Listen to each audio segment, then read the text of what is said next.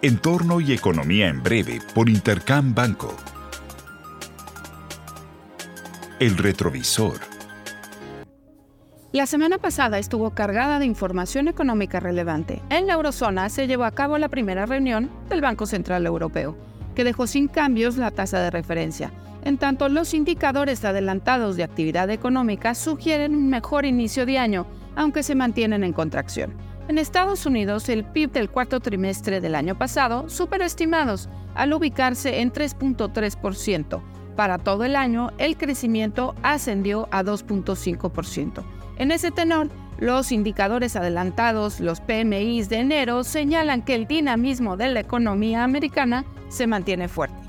Para México, la actividad económica del mes de noviembre se moderó y retrocedió en términos mensuales, sin embargo, estimamos que en diciembre las cifras apuntarán a que la economía habría crecido en el orden de 3.4% durante todo el año.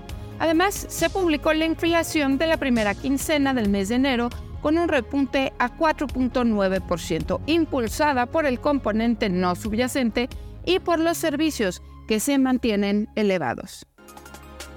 Panorama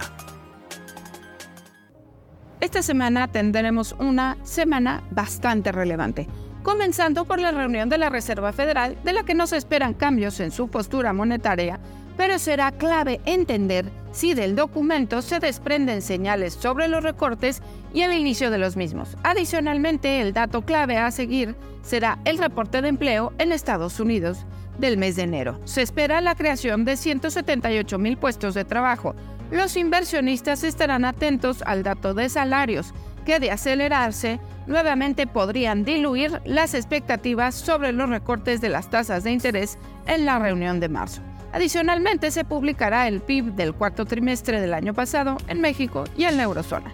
Para México se espera una expansión de 2.7% y para la eurozona una marginal de 0.10%. Además, en la eurozona se publicará el dato de inflación del mes de enero con expectativas que haya descendido ligeramente a 2.70%. Y en México se darán a conocer los datos del IMEF que resultan importantes para conocer el estado de salud de la economía al inicio del año. Les deseo una muy buena semana. Yo soy Alejandra Marcos. Esto fue Entorno y Economía en Breve por Intercam Banco. Síguenos en redes sociales y consulta nuestro podcast en intercam.com.mx.